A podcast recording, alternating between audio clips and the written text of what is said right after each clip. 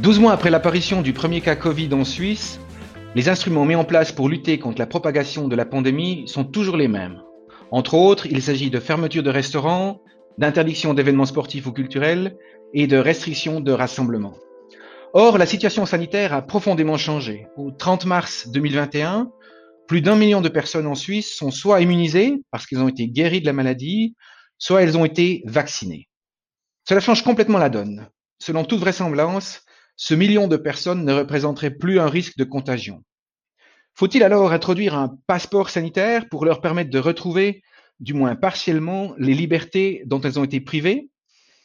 Pour en parler, je reçois deux invités. Tout d'abord, euh, Christine Clavien, bonjour. Bonjour. Bonjour, vous êtes euh, philosophe, vous êtes euh, maître d'enseignement et de recherche à l'Université de Genève, à l'Institut éthique, histoire, humanité mais vous êtes aussi membre de la Commission fédérale d'éthique de médecine humaine, une commission qui récemment s'est exprimée euh, sur le sujet euh, du passeport sanitaire. Et puis je reçois aussi Vincent Subilia, bonjour. Bonjour. Vincent Subilia, vous êtes avocat, vous êtes surtout le directeur général de la Chambre de commerce, d'industrie et des services de Genève, et vous êtes aussi membre du comité de la Chambre de commerce internationale, chambre avec laquelle vous avez vous soutenez différents projets pour mettre en place en Suisse, mais aussi dans le monde, des passeports euh, sanitaires. Donc, merci à tous deux d'être euh, d'être venus aujourd'hui. Avant qu'on rentre dans les défis euh, de la mise en œuvre d'un tel passeport, peut-être une question de définition. On entend souvent des mots semblables, mais quand même différents. On parle de passeport sanitaire, de passeport vaccinal ou encore de, de certificat d'immunité. Ces mots relaient différents concepts. Christine Clavien, quel est le mot qui vous plaît le plus Et puis surtout, euh, quelles seraient les, les, données qui seraient saisies sur ce document? Bon, ça va dépendre de la décision de la Confédération au cas où ça va être mis en place. Hein. Donc, euh, je crois que le terme que j'ai entendu le plus récemment, c'est certificat vaccinal. Euh, je pense que la notion de certificat est, est, est, pas mal parce que et puis quand on fait l'accent sur le vaccin, c'est aussi pas mal parce que ça veut dire qu'on a eu le vaccin ou on l'a pas eu. À ne pas confondre avec euh, la notion d'immunité. C'est pas parce qu'on a reçu le vaccin qu'on est 100% immunisé. On a une très grande euh, chance de ne pas attraper le virus euh, ou de ne pas tomber malade, mais on n'est pas, c'est pas, on n'est pas dans le 100%. Donc, je pense que c'est mieux d'utiliser cette notion de vaccinal plutôt que de immunité parce que ça évite un peu ces confusions là. Par contre, si on prend seulement le mot vaccinal, par la définition, on n'aura que les personnes vaccinées, justement. Or, euh, si je regarde les chiffres aujourd'hui, près de 600 000 personnes ont été testées positives au Covid. On peut imaginer que ces personnes-là ont développé en tout cas une partie d'immunité. Euh, Vincent Subilia, est-ce qu'il ne faudrait pas être plus large, justement, dans la définition de ce... Je vous laisse à vous choisir le mot qui vous paraît le plus opportun. Alors effectivement, la sémantique euh, revêt euh, toute son importance dans un sujet aussi sensible que celui qui nous réunit. D'ailleurs, merci à Avenir Suisse euh, de nous tendre le, micro. je ne crois pas qu'il y ait de nomenclature absolument prédéfinie. D'ailleurs, vous avez autant de sophismes que d'instituts qui se penchent sur la sur la question. Vous savez que les Européens qui ont annoncé pas plus tard que ces derniers jours son lancement pour cet été, de façon très ambitieuse, parlent eux de certificats verts numériques. Euh, alors, ce sont des appellations euh, euh, assez colorées. pour ma part, je, je, pense que la notion de Covid est importante parce que c'est ce dont on parle. C'est la pandémie qui aujourd'hui, nouveau, cette tragédie humaine et ce drame économique. Et donc, on entend souvent l'appellation passeport Covid qui présente le mérite d'être plus large parce que, comme vous le rappeliez très justement, Monsieur Gozandet, on parle non seulement d'un support qui permettrait de certifier du fait que vous avez été vacciné, mais également du fait que, par hypothèse, vous avez été testé, ou alors, comme vous l'indiquiez, que euh, vous êtes euh, au bénéfice d'une immunité euh, partielle ou, totale. Et donc, l'intitulé passeport Covid me paraît juste. Comme le, professeur Clavien, j'ai mes doutes quant au passeport d'immunité, hein, qui est aussi une terminologie que l'on a pu entendre, parce que l'immunité, en tout cas pour ceux qui ont euh, développer des anticorps, eh bien, on ne peut aujourd'hui euh, considérer qu'elle soit parfaitement euh, imperméable, puisqu'on le sait, il y a un très petit nombre de cas de réinfectation. Donc encore une fois, il est important hein, de, déterminer ou d'identifier un terme qui reflète cette réalité hein, dans, dans, ces, dans ces nuances.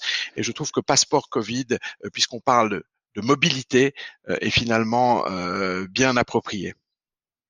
C'est intéressant aussi parce que en fait, euh, on voit par rapport à la vaccination Covid, on, demande deux vaccins. Hein.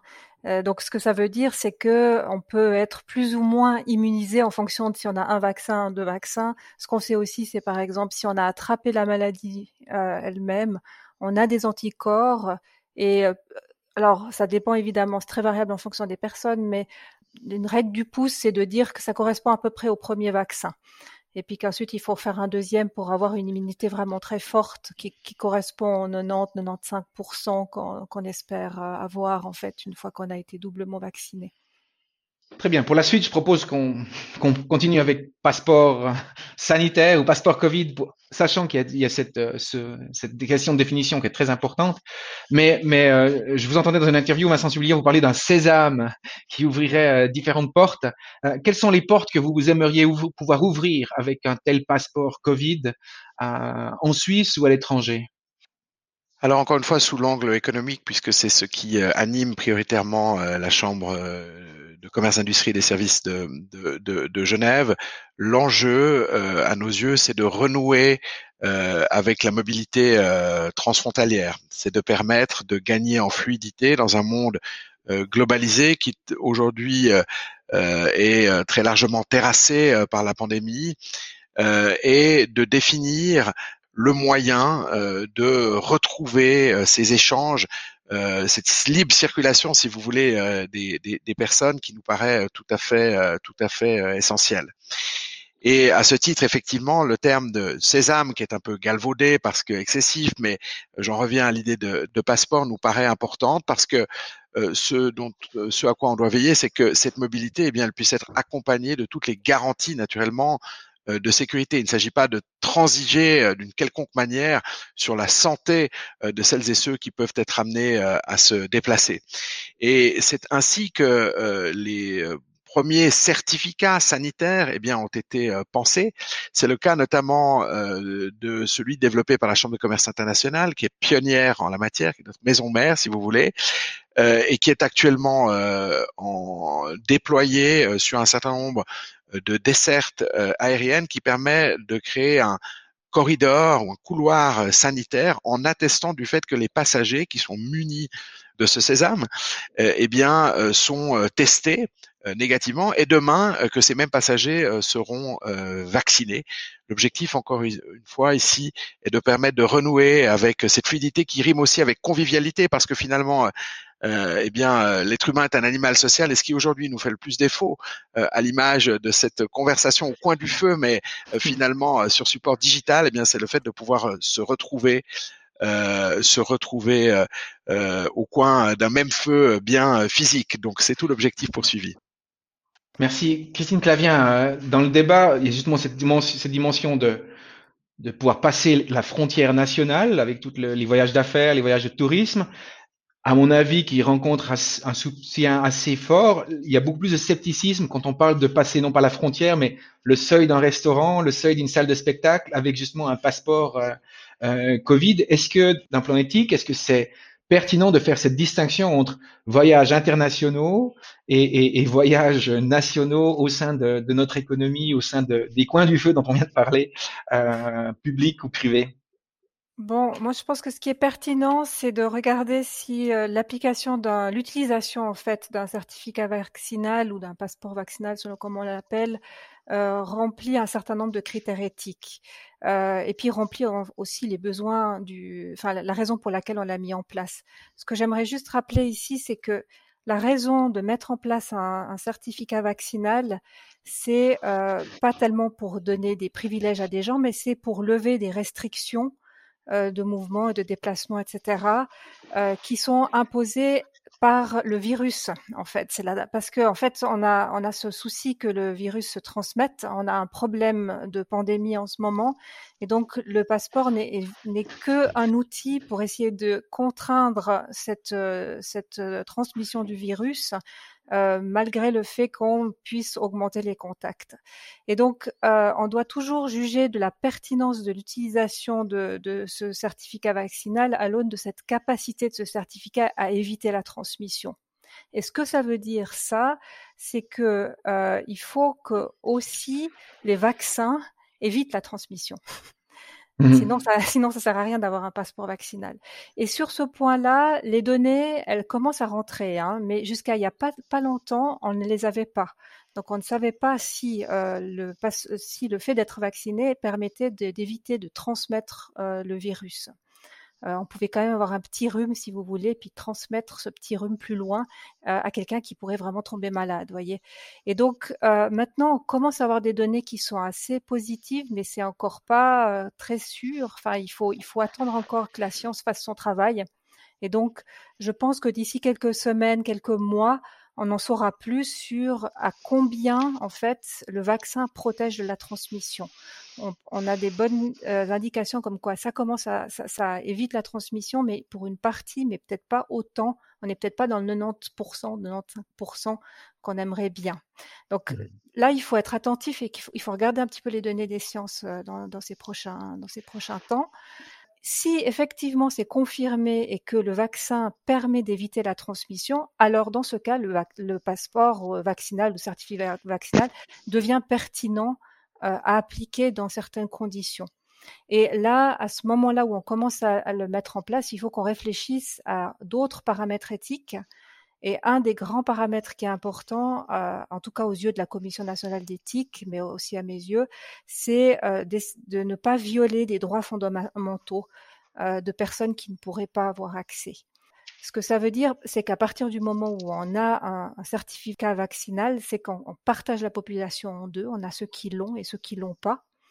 Et ce qui est important, c'est de voir ceux qui l'ont pas, comment ils sont traités. Et euh, si, par exemple, ceux qui l'ont pas, c'est pas parce qu'ils n'ont pas voulu l'avoir, mais c'est parce qu'ils n'ont pas pu l'avoir, ce qui est encore le cas maintenant parce que toutes les personnes qui veulent se vacciner ne peuvent pas encore se faire vacciner. Alors là, ça peut, ça pose un problème éthique de, de discrimination euh, à l'accès en fait au bien qui est disponible grâce au passeport alors que les personnes auraient bien voulu euh, se faire vacciner, voyez? Mais si je peux rebondir sur ce point, euh, euh, Christine Clavien, excusez-moi, mais je pense que c'est un point important, mais aujourd'hui, ni vous ni moi, nous pouvons aller dans un restaurant, nous ne pouvons pas aller dans un, voir un spectacle. Enfin, aujourd'hui, tout le monde est, est puni, enfin, bloqué par cette, cette situation de pandémie. Le fait de, de permettre à ceux qui, qui ont cette mobilité, sous, sous réserve, comme vous l'avez très bien dit, qu'on était plus contagieux, on n'est pas en train de pénaliser la moitié de la population, comme vous disiez. Aujourd'hui toute la population est pénalisée et on permettra à une autre euh, une autre partie de la population de, bouger. Vincent Subilia, comment comment vous ça? Est-ce que c'est vraiment une discrimination ou au contraire euh, c'est le retour à un droit fondamental qu'on aimerait offrir à le, plus de personnes possible, le plus vite possible? Mais voilà, il y a il y a pas pour tout le monde un vaccin qui est disponible aujourd'hui. Alors moi, je partage assez largement le propos de, de Madame Clavien, euh, surtout lorsqu'elle souligne que l'objectif, c'est de lever des restrictions euh, de mouvement. Euh, depuis un an maintenant, quasiment jour pour jour, eh bien, la population vit en cage, si j'ose le terme, encore qu'en Suisse, eh bien, effectivement, notre liberté soit probablement moins entravée que dans d'autres pays qui euh, nous entourent. Euh, mais l'idée, c'est avec pragmatisme d'identifier des solutions qui permettent de renouer avec cette convivialité que euh, j'évoquais tout à l'heure, sans occulter hein, les questions d'ordre éthique, mais aussi scientifique, juridique et technique hein, que soulève ce type de dispositif. Et moi, je vois deux discriminations euh, contre lesquelles il faut naturellement euh, pouvoir euh, lutter. La première était évoquée il y a un instant, hein, c'est celle des goulets d'étranglement qui existent dans la livraison actuellement des vaccins, parce que toutes celles et ceux qui souhaiteraient, moi je serais le premier à tendre les deux bras pour me faire me faire vacciner, voilà, eh bien eh bien ne peuvent pas encore y accéder. Mais j'ai bon espoir que même si le, le, les vaccinations avancent à un pas relativement sénatorial, eh bien elles puissent elles puissent déployer leur plein euh, potentiel avec, effectivement, et vous le soulignez, c'est important. Et je crois que les moi-même pas du tout euh, expert en la matière, mais que les, les, les, études semblent tendent à prouver que à partir du moment où on est vacciné, eh bien on ne transmettrait pas euh, non plus la, la, la, la, maladie et la pandémie. Donc il faut s'en réjouir. Toute la difficulté de ce débat, et comme Chambre de commerce, on, on l'expérimente au quotidien euh, euh depuis que le monde a changé de, de, visage du fait de la pandémie, c'est finalement cet arbitrage permanent entre des considérations sanitaires qui sont prioritaires et puis des paramètres d'ordre économique. Il y a une ligne de crête qui est finalement assez assez fine. Et donc il faut avancer avec beaucoup d'humilité en essayant d'identifier ce que sont les solutions qui permettent euh, d'être les, euh, les, les moins dommageables. Et là, je vous rejoins, Monsieur Cosandet. Je pense qu'un tel certificat, dont je rappelle euh, qu'effectivement il dispose désormais d'une base légale, hein, puisque la loi Covid a été euh, euh, modifiée à la demande du Parlement et mandat a été donné au Conseil fédéral pour l'adapter de façon à se préparer à l'adoption euh, de ce possible instrument, parce que c'est un outil dont il s'agit. Je rappelle aussi de la Suisse qu'elle a été, et ça souligne l'importance des relations que nous entretenons avec notre principal partenaire économique, au cœur duquel nous nous trouvons l'Europe. la Suisse a été associée au 27 par le biais de son conseil des ambassadeurs pour euh, euh, ce que pourrait être le passeport euh, vaccinal, ce fameux certificat vert numérique développé par les Européens. Donc les bases légales existent, mais il faut être vigilant avec ce paramètre éthique de la discrimination selon la vaccination. Et puis il y en a un autre qui me paraît important, eh bien, c'est cette fracture numérique, hein, puisque les certificats qui sont pensés aujourd'hui, eh bien, le sont en format digital, mais il s'agirait pour celles et ceux d'entre nous, de moins en moins nombreux, mais qui ne disposeraient pas euh, de smartphone euh, à, cet effet, eh bien qu'il puisse aussi être disponible en format papier. Mais si je parle de format papier, c'est parce que ce qu'on a à l'esprit aujourd'hui n'est pas très euh, éloigné de ce que nous avons connu, de ce que nous connaissons toujours avec le, certificat jaune de, de, de l'OMS. Et aujourd'hui encore, et ça m'est arrivé dans le monde d'avant, lorsque l'on pouvait voyager et que l'on se rendait dans certaines contrées, notamment en Afrique subsaharienne, on devait apporter la démonstration, eh bien que on était dûment vacciné contre la fièvre jaune. Donc finalement, euh, ce qui est prévu euh, aujourd'hui, dans une ampleur bien plus euh, importante, parce qu'on parle d'une pandémie à l'image d'un monde d'un monde globalisé, eh bien correspond assez à ce qu'il se pratiquait à l'époque. Donc, je, je pense qu'il faut accueillir ce type d'innovation naturellement avec toutes les, précautions euh, qui, s'imposent, mais aussi comme euh, étant un véritable levier, encore une fois, euh, pour pouvoir affronter plus sereinement le monde d'après. Oui, alors peut-être que je peux compléter un petit peu. je, suis assez d'accord avec ce qui vient d'être dit. ce que je voulais dire lorsque je voulais dire que c'est important de prendre en considération les enjeux éthiques, c'est pas euh, dans l'idée de faire un blocage, hein. c'est dans l'idée de, il faut regarder au cas par cas. Euh, Est-ce que dans cette circonstance, c'est pertinent d'appliquer un certificat vaccinal? Est-ce que dans cette autre circonstance, c'est pertinent, etc. Et pour chaque cas, en fait, vous avez des discriminations différentes qui peuvent apparaître. Et dans mmh certains cas, les discriminations ne sont pas si importantes et peuvent être contrebalancées par les avantages en termes de d'augmentation, de, levée des restrictions. Et puis pour certains cas, c'est pas le cas. Euh, et je pense qu'on n'est pas dans dans l'idée de, de bloquer complètement le certificat, l'utilisation du certificat vaccinal ou pas, mais simplement de regarder euh, au cas par cas. Je vais vous donner des exemples pour être peut-être un peu plus précise.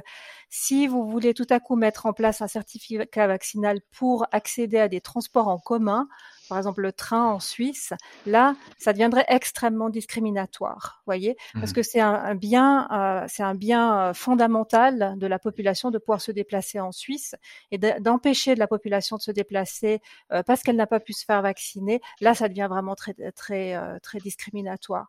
Par contre, prendre un avion pour l'étranger alors que c'est pas forcément toujours euh, correspondant à un besoin fondamental ou alors que peut-être qu'il y a d'autres moyens de se déplacer que de prendre cet avion, là, euh, ça se discute plus, voyez.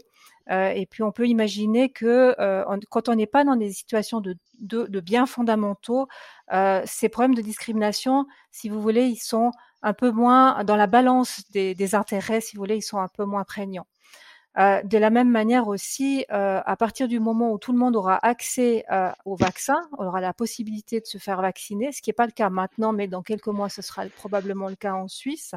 Alors la, la, donnée, la donnée change aussi légèrement parce que finalement, on rentre aussi dans l'autonomie de décision des gens qui, euh, qui ont le choix de se faire vacciner ou pas, sachant que euh, le vaccin est, très sûr et qu'il a été démontré sûr par, par la science. Vous voyez?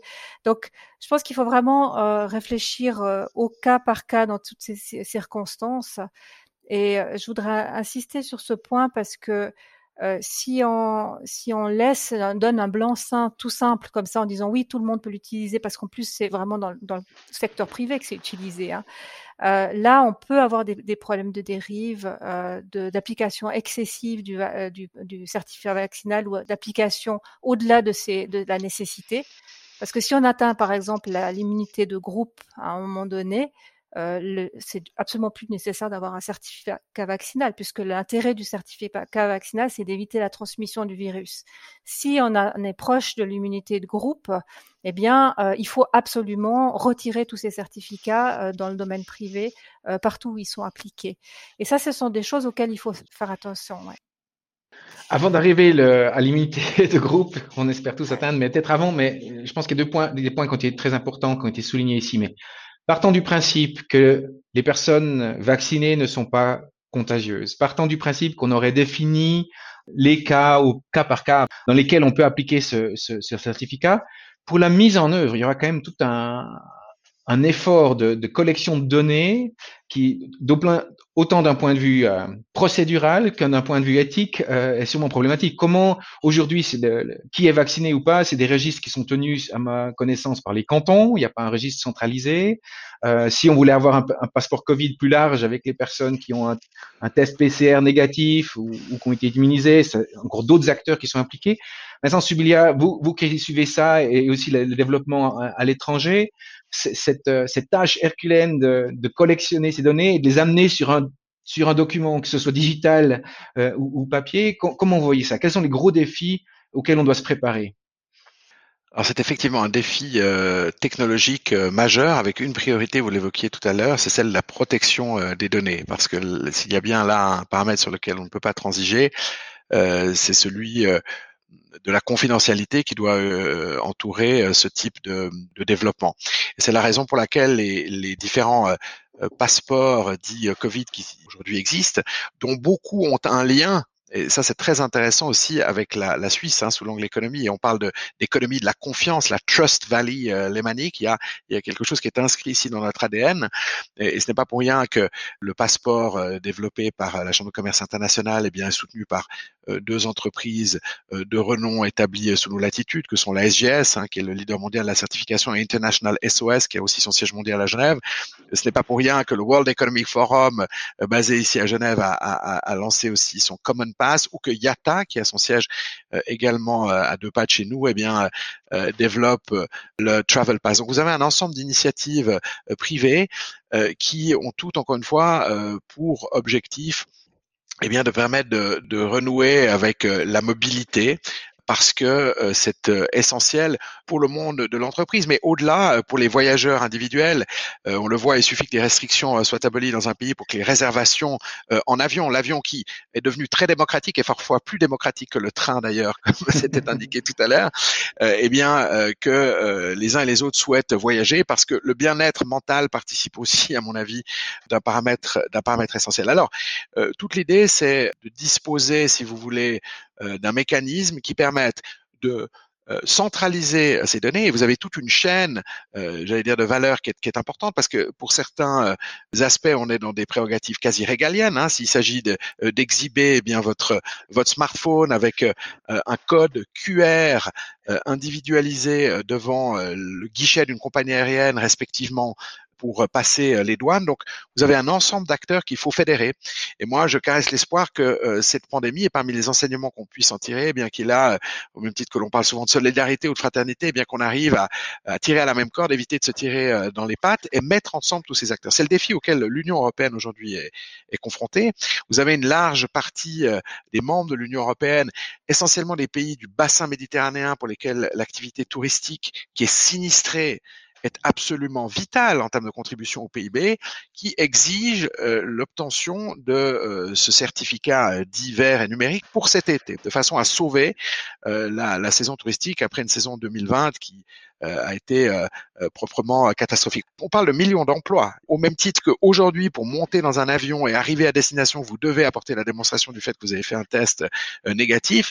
le fait que celui-ci, le test, respectivement le vaccin, se retrouve sur un support sécurisé avec toutes les garanties de confidentialité requises, c'est un défi technologique encore une fois, mais ça me paraît devoir être une piste à creuser et à mettre en œuvre le plus rapidement possible. Madame Clavien, on parle de l'Europe des 27, 27 pays qui arrivent visiblement à trouver, ou peut-être pas, des solutions. La Suisse des 26, la Suisse des 26 cantons. Comment vous, vous voyez euh, cette collecte de données, ce, rassemblement euh, d'informations avec le potentiel qu'on l'en connaît, euh, qui vient d'être mentionné par Monsieur Subilia, de, protection des données? Comment, vous, vous voyez la chose? Est-ce qu'on est, sur la bonne piste en Suisse? Et, si oui, quels sont les, les garde-fous ou les précautions à prendre pour que ça puisse fonctionner? Bon, euh, c'est vrai que la protection des données médicales est un sujet qui est très important. D'ailleurs, on l'a vu à la votation euh, il n'y a pas très longtemps que c'est un sujet important pour les, Suisses aussi. Euh, ce qu'il y a, c'est que je suis pas complètement sûre qu'on ait besoin de centraliser ces données-là pour faire fonctionner un, passeport vaccinal, hein, honnêtement. Donc, je, pense que la solution là pour la protection de données, elle est plutôt de, de, de décentraliser au maximum, d'aller plutôt dans le, dans le sens de Suisse Covid des solutions qui font que les gens peuvent encore être maîtres de leurs propres données. Comme à l'époque ou bien encore maintenant, dans certaines circonstances, on sort l'autre carnet jaune. Notre carnet jaune va pas être forcément scanné et puis euh, et puis enregistré dans une banque de données, mais elle va nous permettre de ce qu'il faut, c'est que ce carnet, il ou bien ce passeport vaccinal, il nous permettre d'ouvrir les portes qu'il faut au moment où il faut, mais pas forcément de devoir donner nos données euh, dans, des, dans des registres euh, dans des registres centralisés. Alors après, je suis pas une spécialiste des, des, du data management, euh, mais c'est vrai que ça c'est un problème global au niveau de la, de la santé hein, et puis de la, la, sécurité des données de santé des gens. Euh, à partir du moment où vous avez des données qui circulent et qui commencent à être centralisées par-ci par-là, eh bien vous allez très vite avoir la possibilité de croiser des banques de données de différents qui ont été collectés dans différents lieux et de recomposer ensuite les, les identités des gens. Euh, et là, ça peut générer, toutes sortes de problèmes euh, de discrimination, etc. Pour les gens qui n'ont pas de chance, qui ont une mauvaise santé, qui ont juste pas de chance d'avoir un Covid long ou bien d'avoir, etc. Et, et, et, donc là, il faut, il faut faire attention. Il faut vraiment faire attention. Et ce qui mène à la question euh, je pense que c'est vraiment une question qu'on doit se poser parce qu'on voit bien à quel point c'est compliqué de mettre tout ça en place. Est-ce que ça en vaut la chandelle, euh, sachant que si on a une campagne de vaccination extrêmement efficace, euh, peut-être que dans six mois, on, atteindra l'immunité de groupe. C'est pas sûr. Hein. ça dépend aussi des nouveaux variants et de plein de choses. Mais disons, il y a un moment donné, on peut se demander jusqu'à quel point est-ce que ça vaut la peine de mettre en place tout ça pour euh, un temps d'utilisation finalement relativement limité. La question que vous soulevez, c'est un peu une question d'une assurance. Est-ce qu'il faut s'assurer contre l'incendie euh, si on n'est pas sûr que ça brûle? Est-ce que, on l'espère tous, mais euh, voilà, avec les niveaux variants, peut-être que dans six mois, c'est peut-être dans 12 mois, dans 18 mois.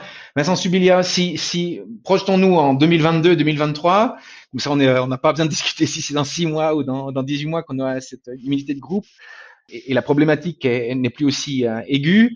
Qu'est-ce qui va se passer avec ce passeport vaccinal? Avant, Madame Clavier disait qu'il faudrait le, retirer de la circulation. Est-ce que ça va se passer de toute façon? Comment vous voyez l'avenir dans trois ans? Est-ce qu'effectivement ça vaut la peine d'acheter cette assurance euh, pour renouer euh, avec les voyages, avec les contacts humains tels qu'on les a connus avant la pandémie? Alors, j'ai naturellement pas la, la, la, boule de cristal ou la baguette magique, mais euh, vous savez que la Suisse est un pays où tous nos concitoyens sont surassurés. Donc, moi, j'aurais tendance à considérer que euh, cette assurance, même si à terme, et on l'espère, hein, c'est comme la lutte contre d'autres types de, de, de, de, méfaits, la fin dans le monde, et bien que, que à terme, elle va, elle va, elle, elle, elle, va disparaître parce que cette pandémie euh, disparaît. mais il y a fort à prévoir que sous l'angle aussi euh, des, changements climatiques, eh bien, ce type de tragédie sanitaire puisse être amené malheureusement à, se, répéter.